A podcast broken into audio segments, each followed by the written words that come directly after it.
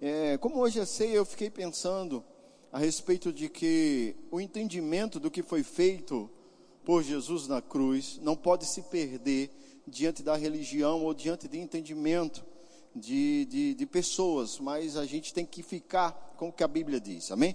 quero orar rapidamente com você para que você e eu possamos começar o que vamos, o que o Senhor vai conduzir nessa noite. Pai, em nome de Jesus, eu te rendo graças pela tua bondade, pela tua fidelidade. Obrigado pelo teu amor que é derramado em nossos corações.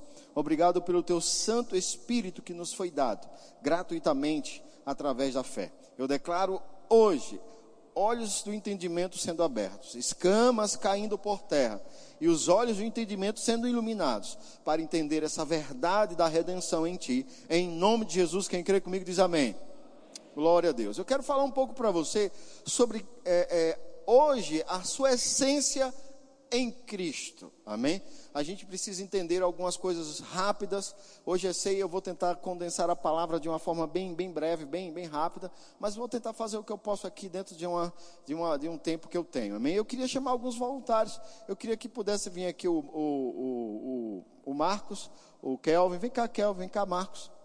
Eu queria chamar aqui também do lado de cá. Vem cá, Renê. Renêzão, vem cá fazer parte disso aqui. Bênção demais, glória a Deus. Subam aqui, porque tem a câmera ali agora, tudo é filmado. Eu não posso fazer esse exemplo lá embaixo. Precisa, porque você precisa entender, amém? Fica aqui do meu lado, Renê, deixa eles dois lá. Preste atenção no que eu preciso falar para você, para você entender o sentido de redenção ou justificação. Amém?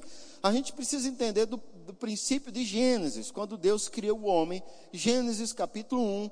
Eu não vou abrir os textos com você, amém? Eu quero que você Fique atento, porque se eu for ler todos os textos, a gente termina perdendo um tempo que eu quero ganhar ele já falando o texto para você. Vou falar o texto e aí em casa, você como povo de Bereia, já anota aí e vai verificar em casa. Amém?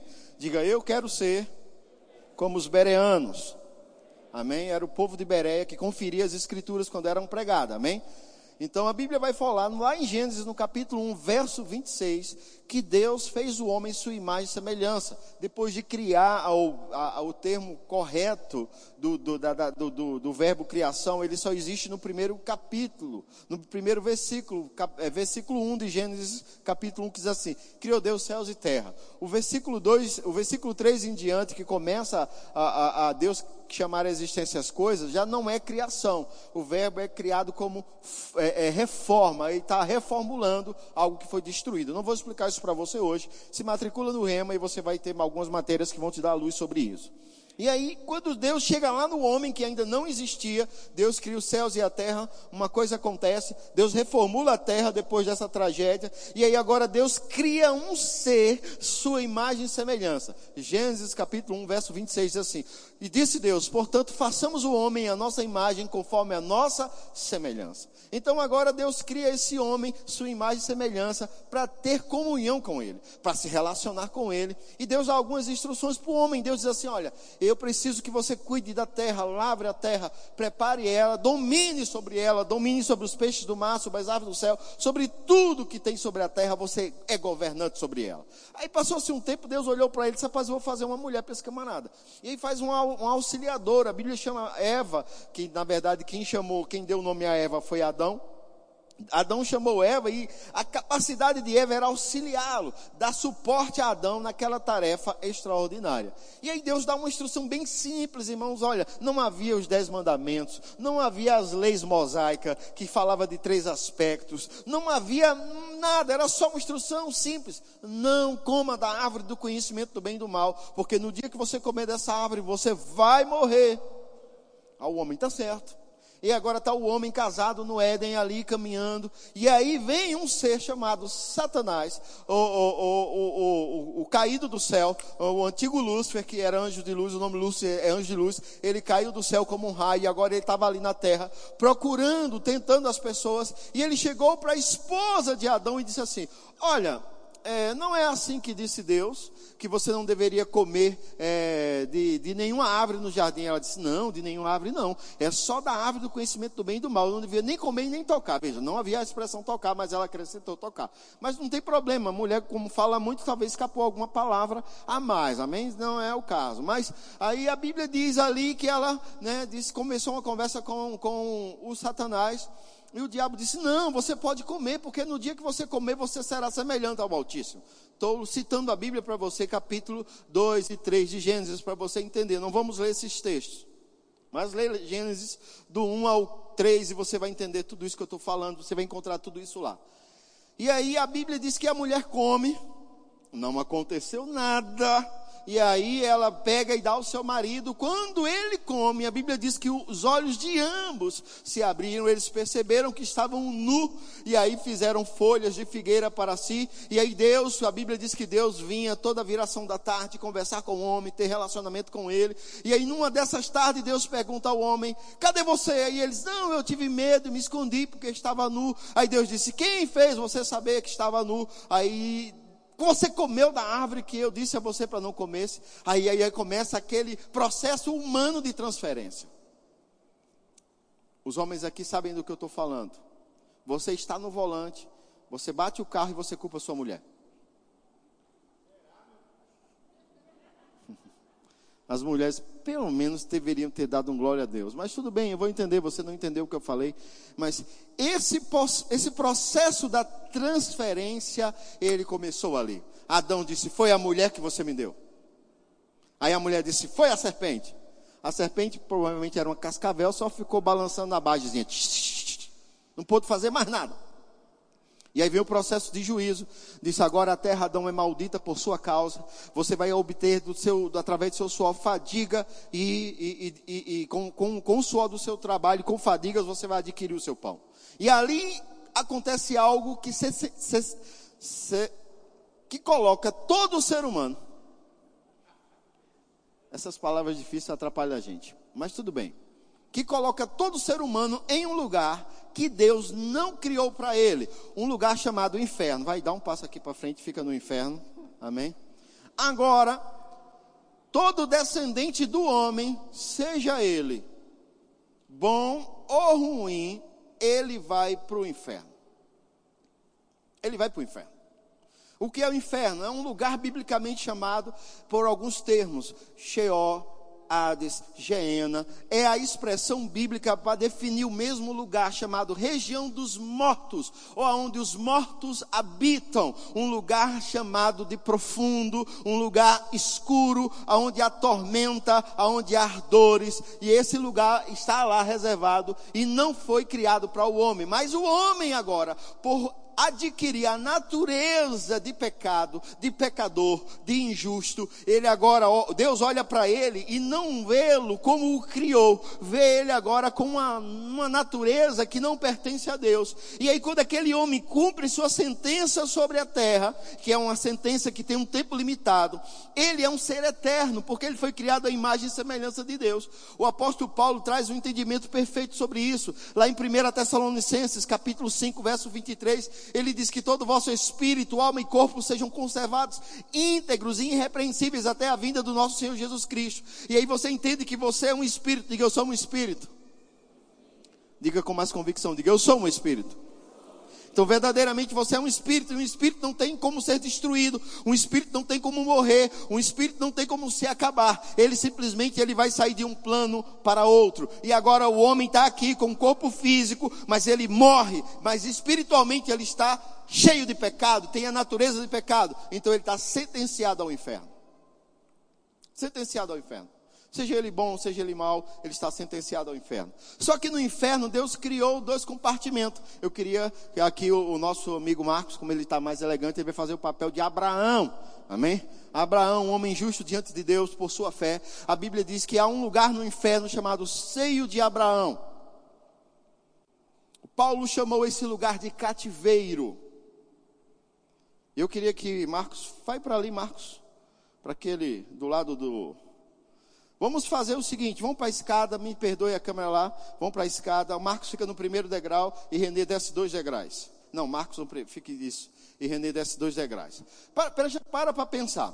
Agora, o inferno, o lugar dos mortos, existe dois lugares. Paulo chamou esse lugar de cativeiro. E lá em Efésios, no capítulo 4, verso 11, Paulo diz: Quando Jesus subiu aos céus, levou cativo o cativeiro e concedeu dons aos homens. Os judeus chamam esse lugar de seio de Abraão, ou um lugar aonde os justos, aqueles que praticaram obras justas, mesmo com a natureza de pecado, porque a natureza dele é de pecado, ele praticando coisas boas, ele fazendo o que era reto, o que era justo, isso não mudava a natureza dele, ele continuava com a natureza de pecado, ele continuava sentenciado ao inferno. Mas lá no inferno havia dois compartimentos. O, vai para o último degrau, René, fica melhor. Um lugar chamado de tormenta e um lugar chamado seio de Abraão. E havia um espaço. A Bíblia diz que esse espaço era um grande abismo que separava o lugar de tormenta. O povo, as pessoas desse lado aí estão vendo?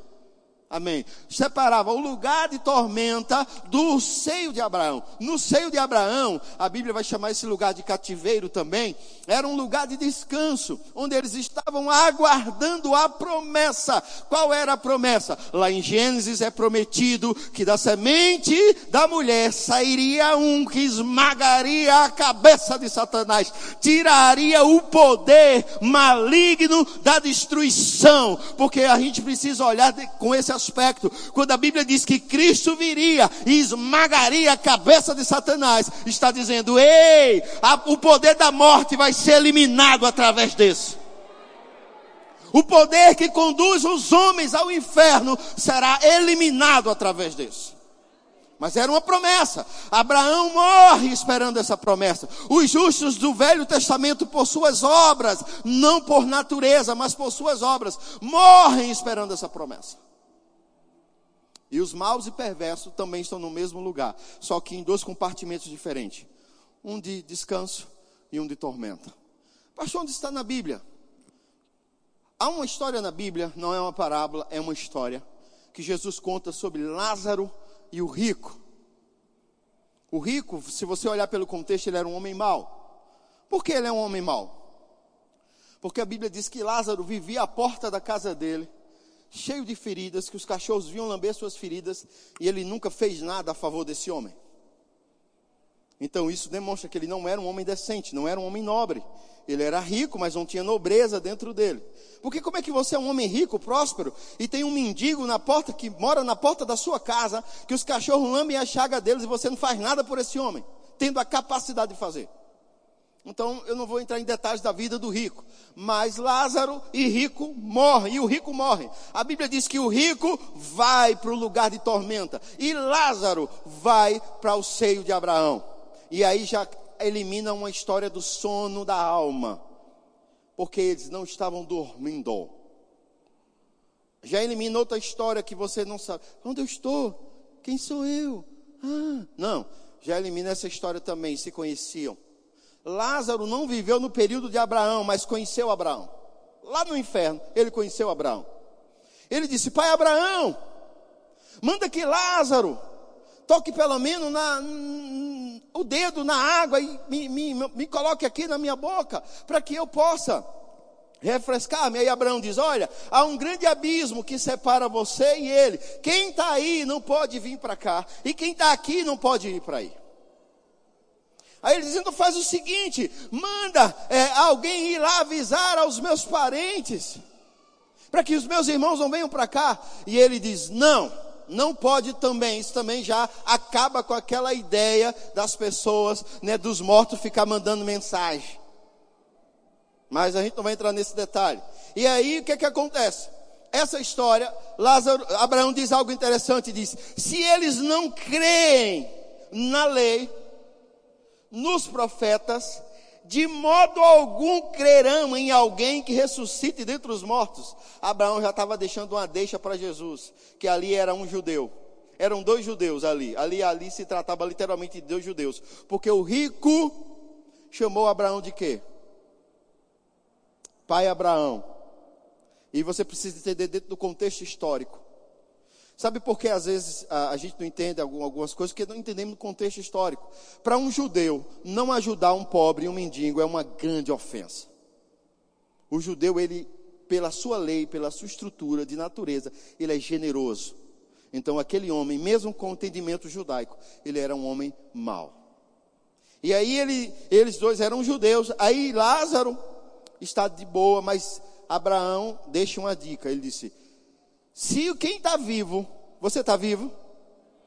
Se você não crê na lei e nos profetas, isso quer dizer, se você não crê no que a Bíblia está dizendo, já era. Nem que alguém ressuscite dos mortos, você vai crer. E aí o que é que acontece? Esses dois homens agora estão vivendo essa experiência. Então, por que eles estavam lá no seio de Abraão? Por que eles estavam lá? Porque eles tinham a natureza de pecado. Aguarda só um pouquinho aí, eu acredito que vocês estão bem treinados, vão ficar aí até pelo menos meia-noite eu termino essa mensagem de hoje. Brincadeira. Agora vai lá para Romanos, abre tua Bíblia lá em Romanos, vamos ver um texto lá em Romanos. Aleluia. Romanos capítulo 5, quem achou diz amém. Glória a Deus. Vamos lá para Romanos capítulo 5. Vamos, vamos ler a partir do capítulo 4, vamos ler a partir do verso 22. Romanos capítulo 4, verso 22. Quem achou diz amém. Glória a Deus. Vamos ler.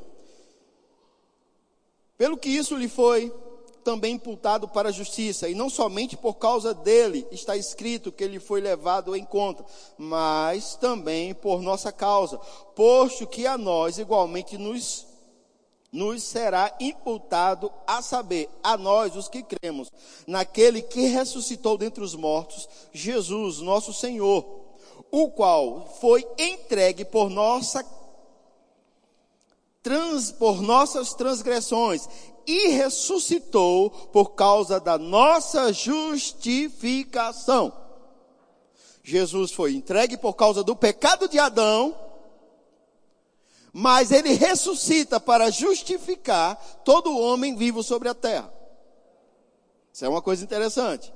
Aí, verso 1 do capítulo 5. Justificado, pois, mediante a fé, temos paz com Deus por meio do nosso Senhor Jesus Cristo, por intermédio de quem obtivemos igualmente acesso pela fé a esta graça na qual estamos firmes e gloriando-nos na esperança da glória de Deus. E não somente isso, mas também nos gloriamos na nas próprias tribulações, sabendo que a tribulação produz a perseverança, e a perseverança a experiência, a experiência a esperança. Ora, a esperança não confunde, porque o amor de Deus é derramado em nossos corações, pelo Espírito Santo que nos foi dado. Tem versões que diz outorgado. Veja o que Paulo está escrevendo. Avança só mais um, um vai lá para o versículo 8 ele diz assim: Mas Deus prova o seu próprio amor para conosco, pelo fato de ter Cristo morrido por nós, sendo nós ainda pecadores. Quando Jesus enviou Jesus para morrer pelo homem sobre a terra, o homem tinha a natureza de pecado. Todo homem, sendo ele prática de boas ou práticas más, eles iam para o mesmo lugar. Os que praticavam o bem, de certa forma, para o seio de Abraão. Os que praticavam o mal, de certa forma, para o lugar de tormenta. Ele diz assim, verso 9: Logo, muito mais agora, sendo justificado pelo seu sangue, seremos por ele salvos da ira. Ele aqui já está deixando uma deixa para mim e para você. Verso 10. Porque se nós, quando inimigos, fomos reconciliados com Deus mediante a morte de seu filho, muito mais estando já reconciliados, seremos salvos pela sua vida. Avança só mais uns textos. Verso 12. Porque assim como por um só homem, quem é esse um só homem? Entrou o pecado no mundo e pelo pecado a morte, e assim a morte passou a todos os homens, porque todos pecaram. Quem foi esse um só homem que entrou o pecado no mundo e transferiu essa natureza de pecado para todos os homens? Quem foi? Adão. Adão sentenciou todos os homens a ir lá para o lugar de tormenta, para o lugar do inferno, separado de Deus. Que coisa terrível. Avança só mais uns versículos aí, porque são muitos versículos. Verso 17. Se pela ofensa de um e por meio de um só reinou a morte, Muito mais os que receberam a abundância da graça e o dom da justiça. Vamos ler novamente, verso 17 do capítulo 5 de Romanos. Se pela ofensa de um, e por meio de um só reinou a morte, ele está falando de Adão. Muito mais os que receberam a abundância da graça e o dom da justiça reinarão em vida por meio de um só, a saber, Jesus Cristo. Aí agora vem uma outra explicação. Tudo isso era um período da humanidade, que a Bíblia define ele como Velho Testamento, Antiga Aliança. Esse texto que eu acabei de ler para você, ele é um texto da nova aliança. E Paulo estava explicando para a igreja de Roma que eles não eram mais pecadores, que eles não viviam mais naquela condição que Adão deu para eles. Porque com a morte e a ressurreição de Cristo, um novo patamar e um novo nível aconteceu. Os homens maus continuaram no inferno. Os homens maus continuaram no inferno. Mas aí a Bíblia diz, Efésios que eu li para você, que eu citei para você, Efésios 4:11, que quando, quando Jesus subiu, levou o cativo o cativeiro. Então Jesus pegou o seio de Abraão e levou com ele para um novo lugar que ele chamou de paraíso. Um lugar no céu de espera também mas chamado de paraíso. E quem é que entra no paraíso? Quem é que vai para o inferno? Aqueles que, que permanecem, que continuam com a natureza de Adão. Eles vão para o inferno. Mas agora, se você passar por Cristo, aceitar Cristo, ele muda a tua natureza, ele não vai mudar o teu corpo físico. Isso aí só o, o, um, um bom cirurgião. Um bom, tá? Tem irmãos que nem um bom. Ele não muda a tua mente, porque isso aí é você quem renova a sua mente pela palavra de Deus, porque eu não vou entrar hoje sobre renovação da mente, mas se você não renovar a sua mente, você continua pensando bobagem, besteira. Quando você passou por Cristo, você de fato, sua natureza foi mudada. Você saiu da essência de Adão, que te tornava pecador, miserável, condenado ao inferno, e agora passou por Cristo. E quando você passa por Cristo, você agora é nova criatura. É, é, segundo aos Coríntios, capítulo 5, verso 17, o apóstolo Paulo diz: Aqueles que estão em Cristo, nova criatura é. As coisas velhas se passaram, eis agora que tudo se fez novo. Tudo provém de Deus, que nos reconciliou consigo mesmo, por meio de Cristo, e nos deu o ministério da reconciliação, a saber que Cristo está em Deus, reconciliando consigo o homem e o mundo. Amém? Então quem passa por Cristo muda de natureza. Por isso que o apóstolo Paulo está escrevendo aos romanos. Ele diz, por meio de um homem entrou o pecado do mundo, pelo pecado da morte, assim a morte passou a todos os homens. Por isso todos pecaram. Mas ele diz, mas também por um ato de justiça. Veio a salvação. E aí você tem a escolha hoje de se manter na religião, de dizer para você que você não presta, é um miserável pecador destruído, ou aceitar o preço que foi pago por você. Efésios capítulo 2 diz: Não vem de obra para que ninguém se glorie.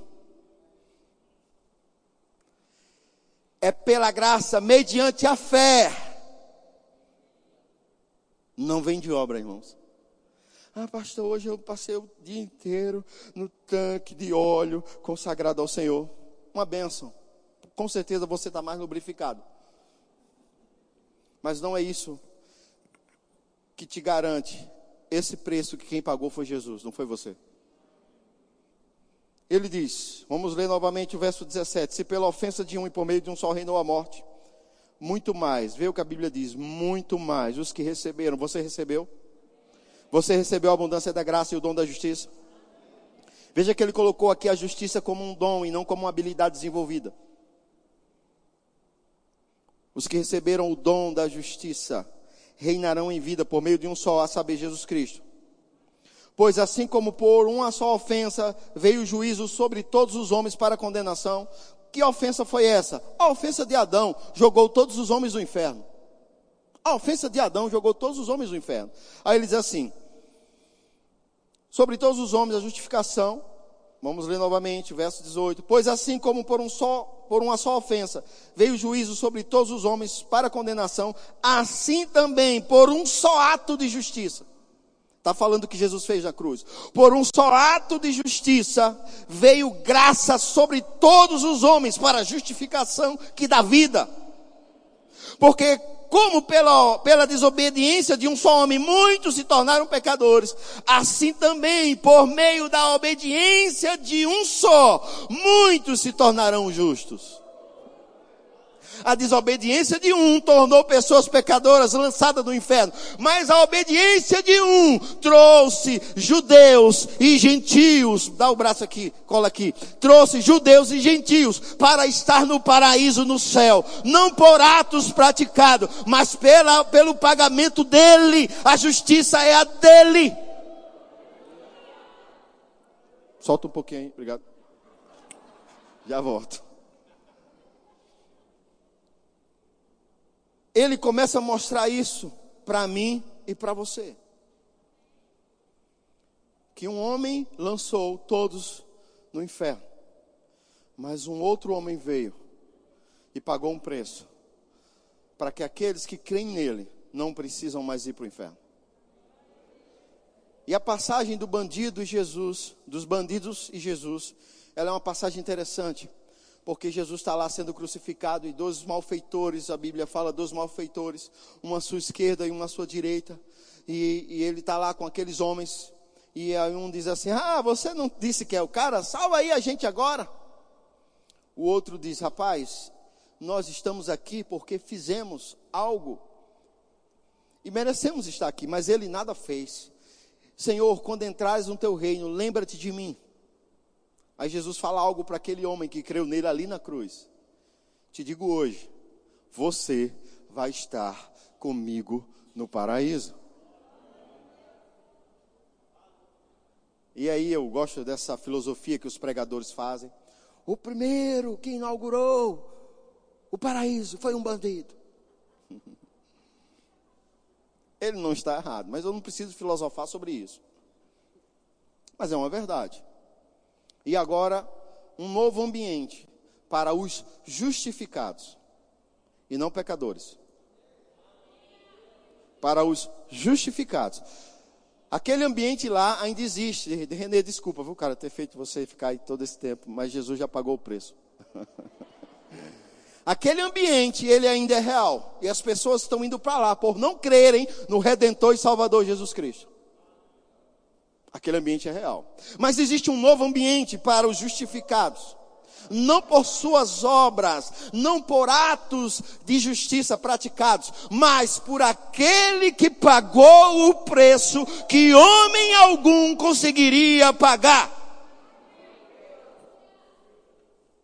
Havia um preço que os homens do Velho Testamento, quando Moisés se estabeleceu, Deus deu a Moisés as leis mosaicas, ele deu a Moisés rituais, que ano após ano se pagava um preço para se cobrir o pecado e não para pagar a conta, era apenas pagamento de juros. O homem pagava os juros todo ano, mas a conta estava lá. Todo ano chegava o boleto de juros e os homens ofereciam sacrifício, holocausto, para cobrir cobrir aqueles juros. Mas Jesus vem e ele não pagou os juros, ele pagou a conta. E agora você é livre da conta do pecado. Você é livre. Mas a religião diz que não. A religião diz que você é um pecador, miserável, não merece nada. Mas me, me, explica biblicamente isso, me explica, tenta me explicar. Como você é pecador? E biblicamente o lugar dos pecadores é no inferno e você está acreditando que vai para o céu. Ah, mas é, é, é pela graça salvadora. Peraí, a graça salvadora, ela veio para os que creem, não esqueça. Paulo falou, a graça para os que creem. Se você não crê que é justificado, o preço está sendo pago à toa. O preço foi pago à toa. E aí agora, judeus e gentios passam por Cristo e vão para o paraíso. E se eu não entender isso, irmãos, o sacrifício na cruz foi à toa. Obrigado a judeus e gentios, e vou tirar o irmão do inferno ali. Dê uma salva de palmas para eles. Podem sentar, irmãos. Eu, às vezes, faço essa ilustração para as pessoas entenderem o que a Bíblia nos diz sobre a nossa nova natureza. Pecado é uma questão de natureza e não uma questão de prática. O apóstolo Paulo, escrevendo a primeira carta dele para a sua igreja, para a igreja, ele fala uma coisa interessante. Ele começa a combater um certo ensino da graça extrema que até hoje existe. O que é a graça extrema? Eu posso viver deliberadamente no pecado do jeito que quiser, que a graça vai me alcançar. O apóstolo Paulo também ensina contra isso. Ele ensina: viverei eu agora deliberadamente no pecado? De forma nenhuma, ele diz já que ele está ensinando dessa salvação pela graça, por meio da fé, já que ele está ensinando sobre a mudança de natureza, alguém, alguém provavelmente gritou para ele, e agora eu vou viver de todo jeito, ele está dizendo, de forma nenhuma, porque como justo você tem que andar como justo. Mas não é a, essa prática de justiça que te salva, é a tua natureza. Mas a igreja do Senhor precisa entender que ela é justa, santificada em Cristo e não nas suas obras. Mas quando você vive deliberadamente no pecado, irmãos, está errado. Você está envergonhando o Evangelho e pode estar se sentenciando a se distanciar desta graça salvadora que te alcançou por meio da tua fé. Então, por isso que é importante entender alguns textos. Abre lá a tua Bíblia agora, lá em Efésios, no capítulo 4.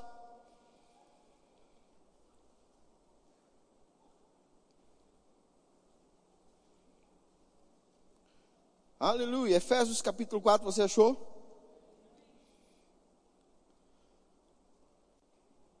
Verso 17 em diante.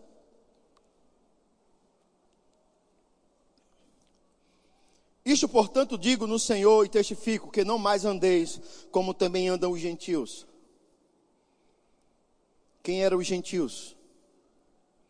Um grupo de pessoas que não tinham Jesus como Senhor e Salvador de sua vida.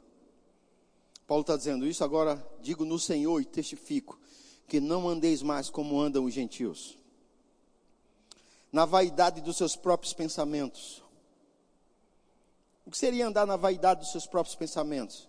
É desconsiderar o que a palavra de Deus está dizendo. E considerar, às vezes, o que tua cultura te ensina, o que tua avó te ensinou, o que tua mãe te ensinou, ou o que você quer aprender por si só. Isso é os seus pensamentos. E Paulo está dizendo, não é para andar dessa forma mais.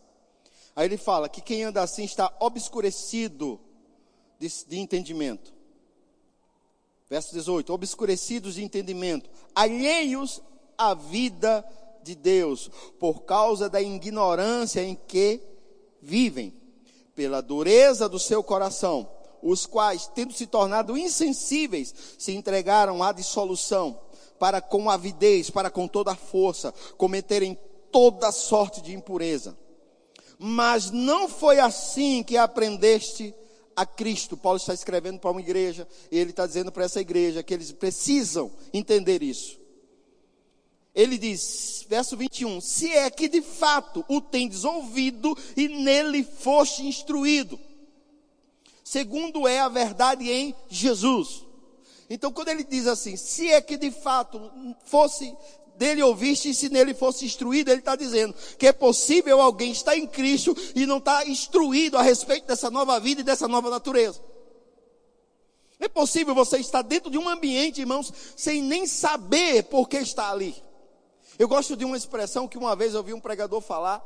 Ele disse que uns, uns cientistas pegaram cinco macaquinhos e colocaram numa jaula para fazer uma experiência e colocaram um cacho de banana lá em cima. E todo macaco que subia para comer banana, eles molhavam os de baixo. E aí os macacos começaram a perceber que toda vez que um macaco subia, os de baixo Eles simplesmente é, sofriam. Então, eles, quando um macaco queria subir, ele, os outros quatro catavam aquele ali e davam uma sova nele. E aí, o que, é que eles fizeram? Tiraram um, um daqueles macacos velhos que estavam naquele ambiente, colocaram um macaco novo. E o macaco novo não sabia de nada. Mas quando ele começou a subir, os outros pegaram ele e bateram nele. E aí botaram mais um macaco novo, tiraram um velho, botaram mais um novo. E de repente todos os macacos que estavam na jaula eram macacos novos, mas que batiam nos outros. Isso é uma experiência que eu não sei se é verdade, mas é uma ilustração que eu achei interessante. Por quê? Porque relata que às vezes estamos fazendo coisas só porque alguém está fazendo, estamos entendendo coisas só porque alguém está dizendo, mas não vamos conferir se o que está sendo pregado em nossas igrejas, se o que os nossos pastores estão ensinando está de fato em linha com a palavra. Simplesmente o pregador diz: Você é um pecador miserável, aceite sua condição. E você é mesmo, eu me sinto assim, é assim que eu sou. Mas aí a Bíblia diz que você é justiça de Deus. Por quê? Porque você aceitou Jesus e por causa dele você se tornou justo. Não por suas obras. Mas ele está dizendo aqui: larga as velhas obras. Deixe as velhas obras. Vê que coisa interessante, verso 22. No sentido de que, quanto ao trato passado, vos despojei do velho homem. Por que do velho homem? Porque agora você é uma nova criatura, você é um novo homem, não mais velho. No sentido de que, quanto ao trato passado, vos despojei do velho homem, que se corrompe segundo a concupiscência do engano, e vos renoveis no espírito do vosso entendimento. Paulo está falando agora, é só uma questão de entendimento. É só uma questão de você entender que você é nova criatura e como nova criatura tem a vida de Deus em você. E você não precisa mais viver, pensar, agir como velho homem. Você tem que se libertar dele. Agora, quanto ao trato passado, vos despojeis. Sabe, irmão, essa palavra despojar é soltar com violência, é rasgar com violência e não ficar com aquele saudosismo lembrando da praia, da cervejinha geladinha, geladinha que você tomava. Não é lembrar de quantas mulheres você tem na vida, irmãos, ou teve. Na verdade, nem para ter mais, né? Quantas você teve? A questão é você casar e viver integramente com a sua esposa. A questão não é quantos namorados ou namoradas você fez sexo. Essa não é a questão. A questão é que agora em Cristo você só vai ter relação sexual depois que casar. É despojar do velho homem. Porque quando eu e você, eu não sei se você nasceu de novo aqui, é, seus pais são cristãos e criaram você na igreja, mas eu não vim desse entendimento, eu vim de um lar onde o Satanás operou desde o início. E os meus tios me davam cachaça, os meus, meu pai me dava cachaça, meus tios me davam cigarro para fumar. E eu aprendi que eu tinha que derramar do santo, tomava. Pitu, o que você imaginou, irmão? Eu tomava. Mas eu não posso lembrar daquele tempo.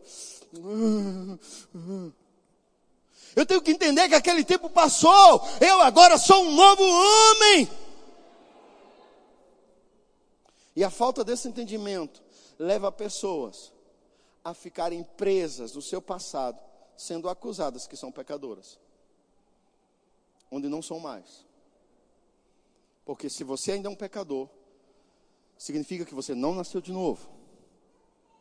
Mas se você nasceu de novo, a Bíblia diz que você é nova criatura.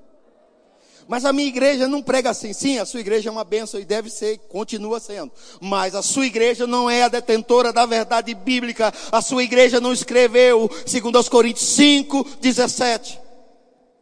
Quem escreveu foi o apóstolo Paulo, inspirado pelo Espírito Santo. E ele disse lá no 5,17 que é, quem está em Cristo é nova criatura.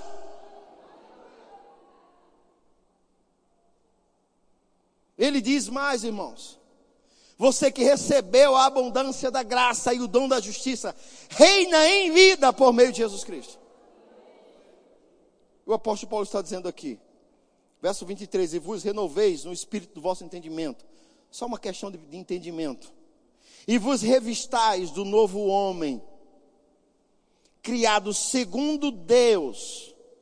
Olha, graças a Deus que essa criação é segundo Deus, não é segundo a sua igreja, nem a minha. É segundo Deus. Como é que o novo homem é criado segundo Deus? Pecado miserável. Tem isso aí na sua Bíblia? Não tem? Ah, eu pensei que tivesse. Leia sua Bíblia, crente. Antes de você contestar uma mensagem como essa, por causa da sua religião, leia a sua Bíblia.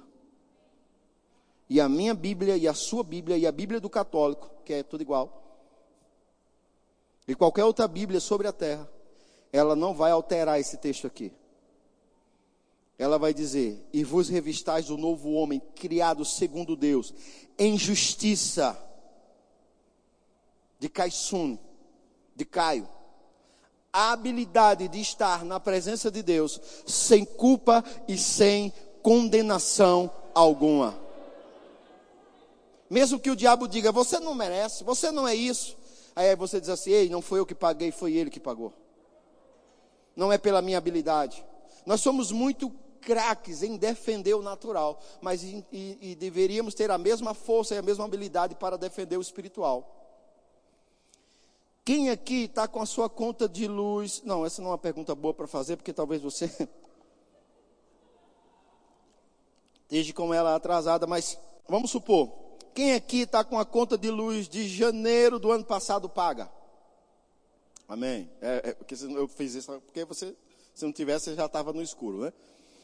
Então, vamos supor que você está lá, tranquilo, de repente, chega o carro da Energisa em frente à sua casa e começa a pegar as escadas e você vai se assustar. Né? Você vai olhar para aquilo e você vai chegar no rapaz, quando ele começa a subir, no, no, no mexer no seu padrão, aí você vai dizer para ele, o que, é que você vai fazer aí? Ele vai dizer, não, minha senhora, eu vou cortar a sua energia, porque a sua energia de janeiro de 2020 está atrasada. Aí você vai dizer, ai meu Deus, misericórdia. Não, não, não, senhor, senhor, por favor, não corte minha luz. Olha, eu prometo, eu vou pagar, eu vou pagar. Você ia dizer isso para ele? No mínimo, se você for um cara organizado, você ia pegar o seu celular, você ia abrir o aplicativo da Energisa, que eu sei que você tem, eu sei que você é um cara organizado, você tem. Você ia abrir o aplicativo da Energisa, você ia procurar suas contas, e você ia pegar a sua conta de janeiro do, do, do de 2020. Você ia abrir, você ia ver que estava lá, ah, verdinho, com o nome pago. E você ia, no mínimo, no mínimo, você ia mostrar o celular todo educadamente para ele. Meu querido, olha aqui, está paga. E ele dissesse assim para você, eu não estou nem aí para esse aplicativo velho besta. Eu estou com uma ordem de corte aqui e eu vou é cortar. Aí com certeza você não ia ser mais educado com ele. Você ia dizer, no mínimo, no mínimo você ia dizer assim: corte para esfregar sua cara nesse, nesse contador, sua cara de todo mundo que vier aqui. No mínimo você ia fazer isso. Se você não pegasse ele, jogasse ele dentro do carro, esfregasse a cara dele no chão, e dizer, vai, venha para cá agora. Mas a gente são, cara, a gente vai atrás, a gente passa dias e dias procurando uma conta que alguém está cobrando a gente, que a gente sabe que pagou. Aí vem alguém e diz assim: você é um pecador miserável, você não presta para nada. Mas Deus te ama. Eu sei que Deus me ama, e a Bíblia diz que Ele provou o seu amor para comigo, quando eu ainda era pecador, enviando Jesus, para que Jesus mudasse a minha natureza, e agora eu sou aceitável diante dEle, não porque eu fiz uma coisa boa, é porque eu criei na palavra de salvação. E por eu crer na palavra de salvação, a vida abundante de Deus invadiu a minha vida de pecado. E agora eu não sou mais pecador, porque a vida abundante de Deus restaurou a minha vida. E agora eu sou uma nova criatura. E Paulo está dizendo: se revistam desta nova vida que Deus deu a vocês. Ele criou uma vida em justiça, em santidade, em retidão, procedente da verdade. Acabou, meu irmão. Romanos capítulo 1, verso 8. Vamos ler esse texto. Vai lá para Romanos. Volta a Romanos. Capítulo 1, verso 8. Aleluia. Agora, Romanos 1, 8. Agora, pois, já nenhuma condenação há. Traduzindo para os tempos de hoje, teu nome está limpo. Não há, não há mais dívida no teu nome, porque ele pagou. Agora, pois, já nenhuma condenação há para, que, para os que estão em Cristo Jesus. Você está em Cristo? Você está em Cristo? Então não há condenação mais. Nenhuma condenação há. Pastor, por que eu me sinto condenado? Porque você ainda não renovou sua mente. E a palavra de Deus é a ferramenta que Deus deixou para que o seu espírito se alimente, para que o seu espírito entenda essas coisas. Porque o diabo doutrina o homem no pecado. As músicas, as imagens, e hoje ainda mais isso. Isso está uma velocidade incrível. Mas aí Cristo vem com Sua palavra e restaura e limpa quando você aceita. Quando eu aceitei Jesus, a minha mente ainda era de pecador, minha mente. Mas eu comecei a renovar a minha mente pela palavra de Deus eu comecei a aceitar o que Deus fala em Sua palavra. Mesmo que eu não me sentia como alguém salvo, mesmo que eu não estava me vendo ainda na plenitude do que Deus tinha para mim, como eu queria estar, mas eu comecei a aceitar o que a palavra de Deus dizia sobre a minha vida. E sabe, irmãos, que muitos cristãos precisam entender essas verdades. O que eu estou te falando as pessoas dizem, que doutrina nova é essa? Irmãos, como é doutrina nova? Se o que eu estou lendo para você é o que está na Bíblia escrito há 12 mil anos. Eu não estou criando nada. Está tudo aqui, na minha e na sua Bíblia. Então a questão do pecado do homem não é uma questão de prática, mas é uma questão de natureza. Mas você pode criar, você pode criar uma águia junto com as galinhas. E ela vai achar que é uma galinha.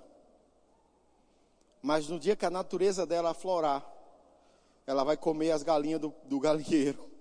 Ela vai comer os pintos novos que nasceram, vai voar e vai embora.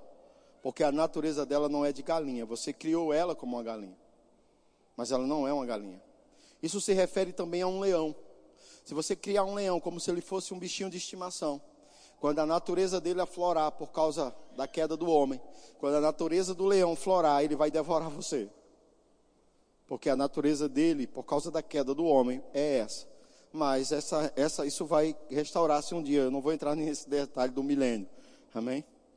Mas é uma verdade bíblica.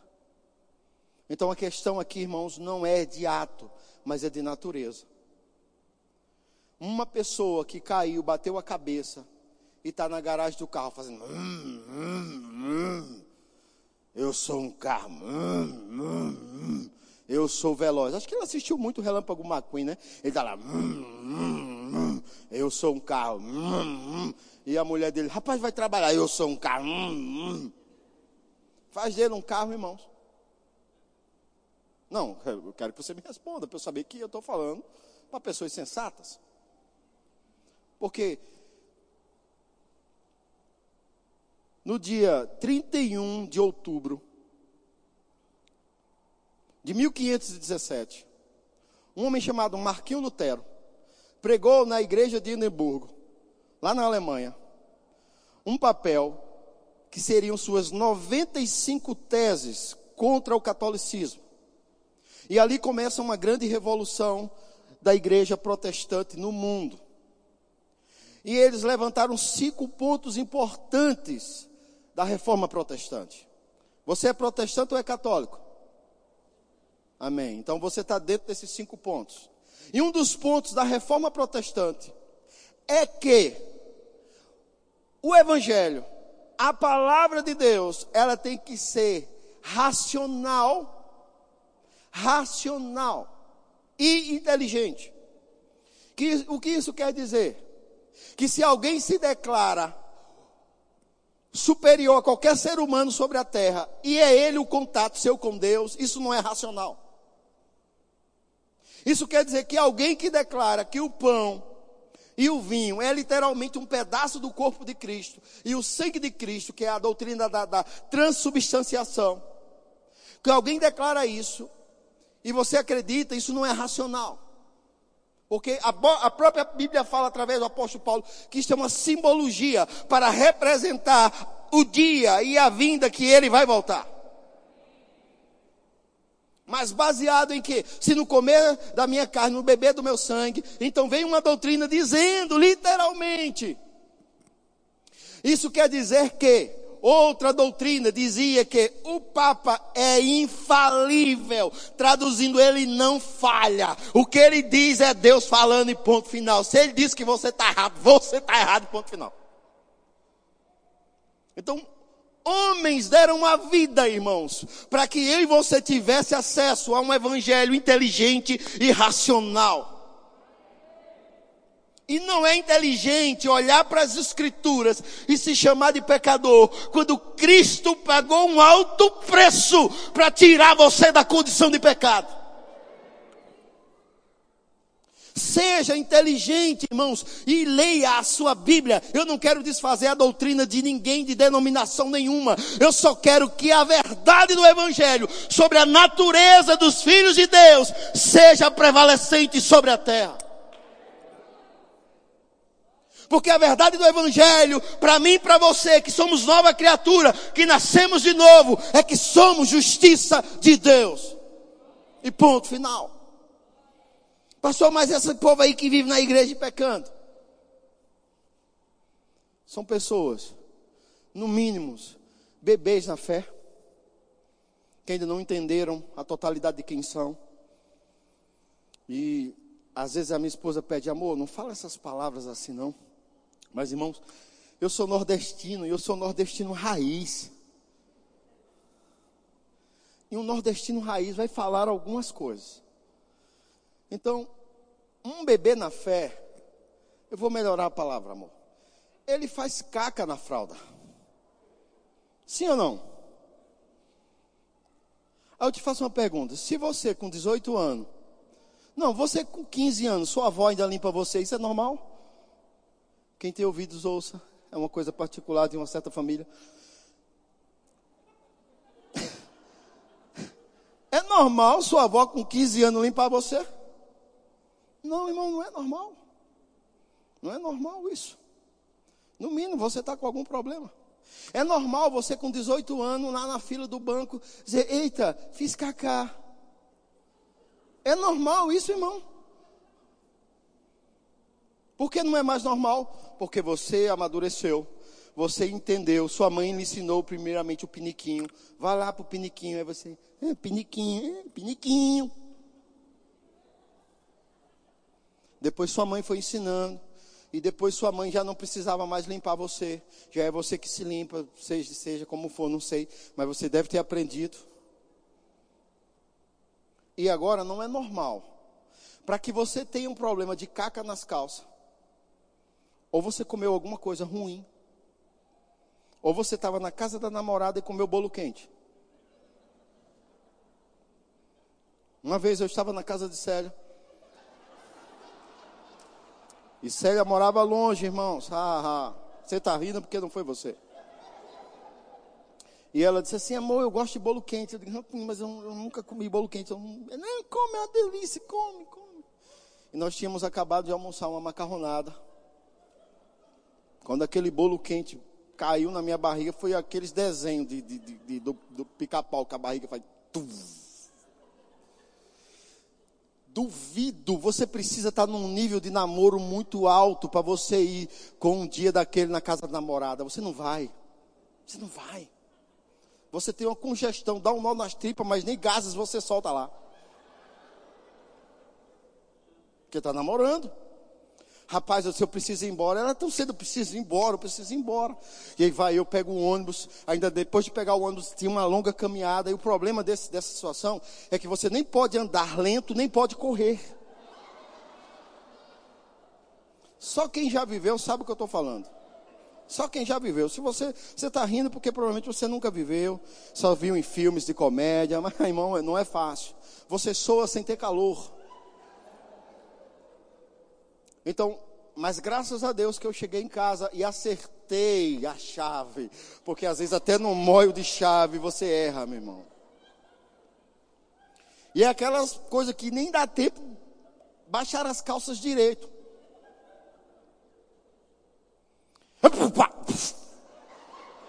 Acabou. Deu tempo. Mas eu era adulto, eu consegui me segurar. Tenho controle até certo nível daquela porta. Até certo nível de pressão. Mas se passa mais um pouco, não tinha, a pressão tinha estourado. Mas eu cheguei, graças a Deus. Mas por que eu estou te falando isso?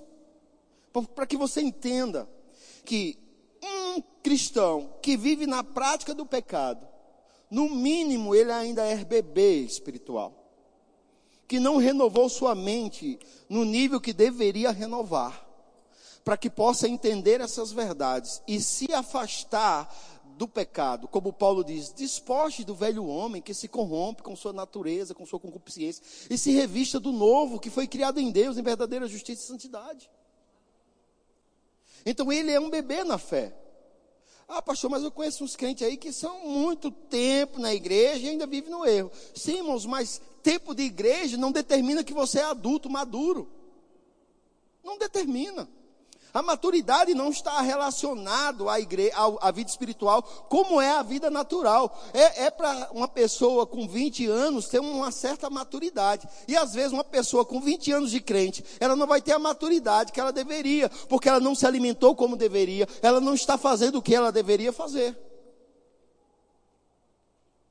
A maturidade vem pela a prática pelo conhecimento e a prática, não apenas o conhecimento. Tiago diz: não seja tolo, enganando a você mesmo, sendo ouvinte negligente. Eu quero que você seja um operoso praticante da palavra. Tiago diz isso na primeira carta dele, no capítulo 1, verso 21. Vamos ler esse texto. E eu quero já chamar os diáconos para a ceia, chamar o louvor também. Preciso que eles já venham. Eu sei, irmãos, que às vezes a gente fala dessa forma, e quem está ouvindo isso pela primeira vez, Rapaz, não é fácil. Mas graças a Deus que eu não estou falando nada de mim mesmo, estou lendo os textos com você. Aleluia. E se você quer discordar, você vai discordar da palavra e não de mim. Você achou Tiago? No capítulo 1, verso 21, ele diz: Portanto, despojando-vos de toda impureza, veja, mais uma vez, a expressão largar com violência toda impureza e acúmulo de maldade, acolhei com mansidão a palavra em voz implantada, a qual é poderosa para salvar a vossa alma. Olha aí, pastor, eu preciso de salvação. Não, não, ele não falou salvar o seu espírito a palavra aqui é bem clara, é alma. E, e, a palavra que define espírito e alma, ela tem um momento que ela se separa. E esse momento, exatamente, Tiago não estava falando sobre sua vida espiritual, porque Tiago sabia que o, o, o Filho de Deus é salvo, mas ele pode ter uma mente de pecador. E Tiago está dizendo: pegue sua alma, aplique a palavra nela, implante a palavra nela, e ela vai salvar a sua alma. O que isso quer dizer? O que está dizendo. Você gosta de pensar bobagem. Quando você estuda a palavra, lê a palavra, medita na palavra, essas bobagens começam a sumir da sua mente e você começa a pensar só na palavra. Mas por que as pessoas elas não estão, elas não estão investindo tempo na palavra? Elas não estão investindo tempo na palavra. E aí estão fracas espiritualmente, débeis, Paulo falou à igreja de Coríntios, uma igreja poderosa. Ele disse que eles eram carnais. Paulo não chamou eles de pecadores. Paulo chamou eles de carnais. Se você ler as cartas paulinas, Paulo talvez tivesse o direito de chamar a igreja de Coríntios de uma igreja pecadora. Mas vai lá para o primeiro capítulo da carta de Paulo à igreja de Coríntios. A gente vai entrar em Coríntios agora. Quem já leu a primeira carta de Paulo aos Coríntios? Uma igreja que estava com problema na justiça de irmãos contra irmãos.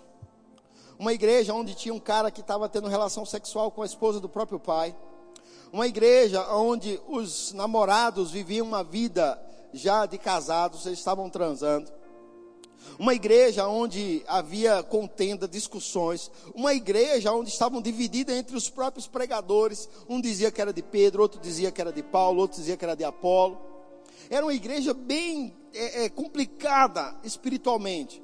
E Paulo escreve a carta a eles dizendo assim, no capítulo 1, verso 2: A igreja de Deus que está em Corintos aos santificados em Cristo Jesus.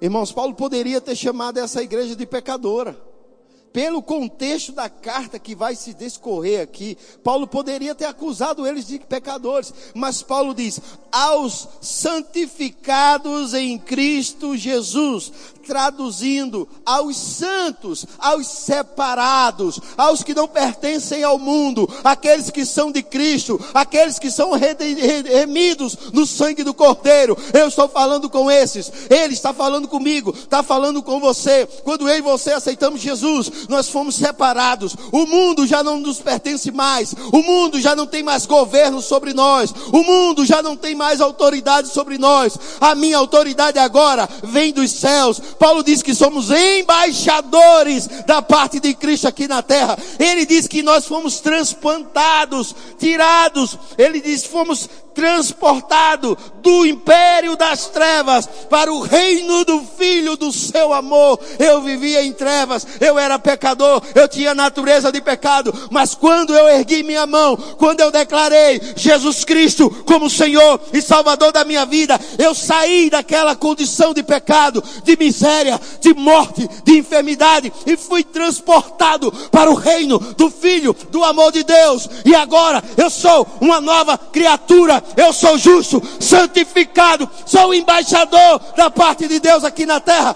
O apóstolo Paulo diz: Vós sois raça eleita, nação santa, povo de propriedade exclusiva de Deus, chamados para proclamar a virtude daquele que vos libertou.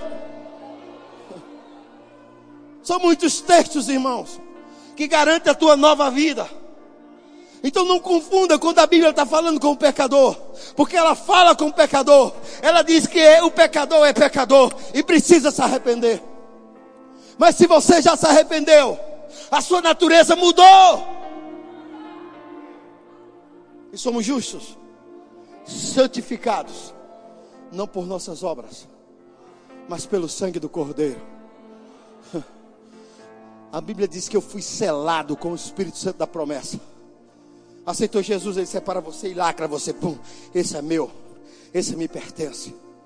E ele diz: agora vai renovar sua mente, vai entender quem você é em mim agora, vai buscar entender sobre esse novo reino.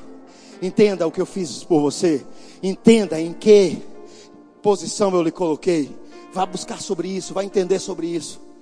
Porque a, o Paulo escrevendo ao jovem Timóteo, ele diz: o desejo de Deus é que o homem seja salvo e chegue ao pleno conhecimento da verdade.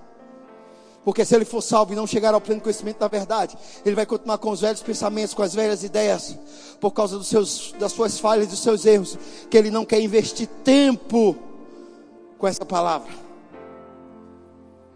Provérbios capítulo 6, ele diz assim: Filho meu, pega a palavra e ata ao teu pescoço, faz dela um amuleto, para que no dia que a mulher viu, vier com lisonjas sobre você, você não caia. Ele começa a discorrer como a mulher viu a tua e quais as consequências do adultério. Mas ele está dizendo antes disso tudo: pegue a palavra, ate ela ao seu pescoço, faça dela o seu amuleto, se agarre a ela com todas as suas forças, porque a palavra é lâmpada para os pés e luz para o caminho. Anda em trevas quem está na luz, quem quer. Eu e você fomos comprados e resgatados por um preço extraordinário. não foi sangue de bode, de carneiros, irmãos, foi o sangue do próprio Cordeiro justo e santo de Deus. Então isso tem algum valor para nós. Eu e você que fomos justificados nele, temos que entender esse valor. Amém?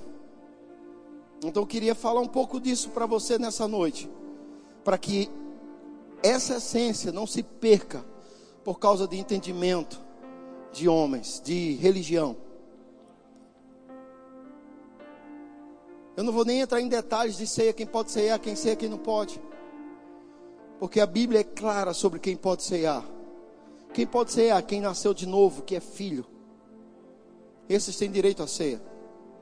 É, mas o apóstolo Paulo está dizendo que quem comer indignamente é culpado do corpo e do sangue. É, mas quem comer indignamente, eu te faço uma pergunta: quem te tornou digno da ceia? Pergunta difícil, eu sei. Quem te deu acesso? Quem te deu o cartão, o bilhete de entrada para a ceia? A ceia para os filhos. E não realmente para os indignos. Mas ele diz: Mas o homem deve se autoexaminar. Está falando para a igreja que estava vivendo uma, um problema sério. Eu quero ler esse texto com você. 1 Coríntios capítulo 11. Verso 20, ele diz assim: Quando, pois, vos reunis no mesmo lugar, não é a ceia do Senhor que comeis? Porque ao, ao comer, cada um toma antecipadamente a sua própria ceia. E há quem tenha fome, ao passo que há também quem se embriague. Olha o nível desta igreja, irmão. O camarada ficar embriagado na ceia Glória a Deus por nossa igreja, Ministério Verbo da Vida, que teve a revelação de botar suco de uva, para não correr o risco dos diáconos que vão terminar a ceia, guardar o resto do vinho, tomar, e a gente tem que levar eles para casa. Brincadeira. Então, é uma simbologia, nós entendemos isso, então colocamos suco de uva aqui, porque entendemos que é uma simbologia. Mas aqui era vinho de verdade. Você já ouviu o pregador dizer que o vinho no tempo de Jesus não embriagava? Eu já ouvi. Então, assim, é uma falta de entendimento você falar um negócio desse, tão, tão grande, mas tão grande.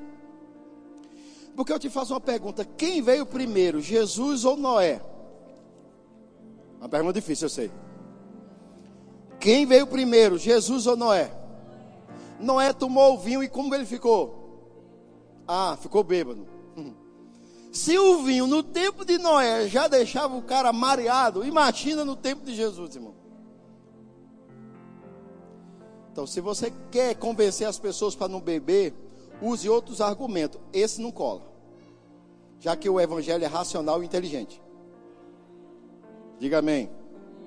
Não é racional nem inteligente afirmar que o vinho no tempo de Jesus não embriagava.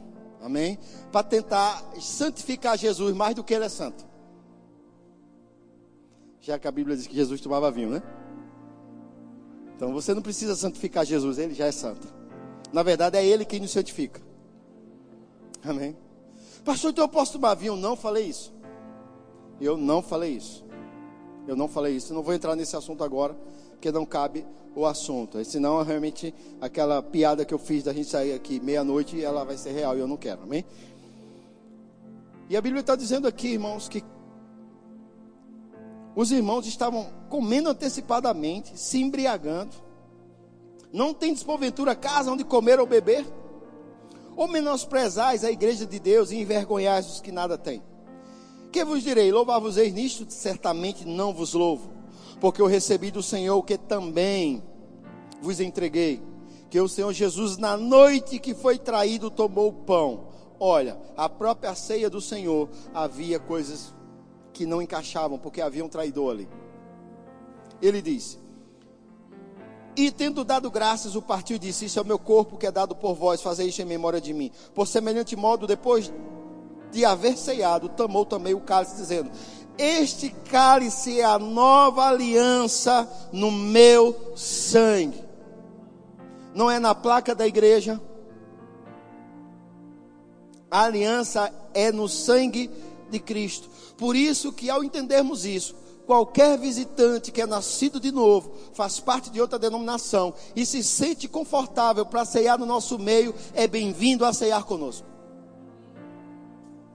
Porque não foi o sangue do Verbo da vida, que nem tem, foi o sangue de Cristo que nos habilitou para a ceia. Então eu não posso usar a placa da minha igreja para proibir pessoas de ceiar. Eu também não sou contra quem faz isso. Cada um, a Bíblia diz que nós prestaremos conta diante do Senhor de, do que estamos fazendo e falando. Não cabe a mim isso. O que cabe a mim é ensinar a palavra. Então, o sangue que te capacita e me capacita para a ceia não é de pregador nenhum, nem de denominação nenhuma. É o sangue de Jesus. E se você nasceu de novo, você é filho. E como filho, você tem acesso à ceia. Mas ele pede para que eu e você façamos um autoexame. Por quê? Porque no autoexame a gente vai entender onde está falhando e a gente vai dizer: Pai, em nome de Jesus, eu me arrependo. E sabe o que acontece com essa expressão? É automático. O perdão é automático. Você não vai esperar um e-mail daqui a 15 dias dizendo, filho amado, eu lhe perdoei. Não, não. Quando você pede perdão é automático. Você já recebeu. É pedir e receber. Ah, pastor, mas eu fiz umas besteiras hoje. Peça perdão e se arrependa. Deus, o, o problema não é a ceia, irmãos, o problema é o pecado permanente na vida de algumas pessoas. E nós temos a palavra de Deus para nos limpar, temos a vida de Deus em nós para nos ajudar, para não vivermos mais na prática do pecado. Amém?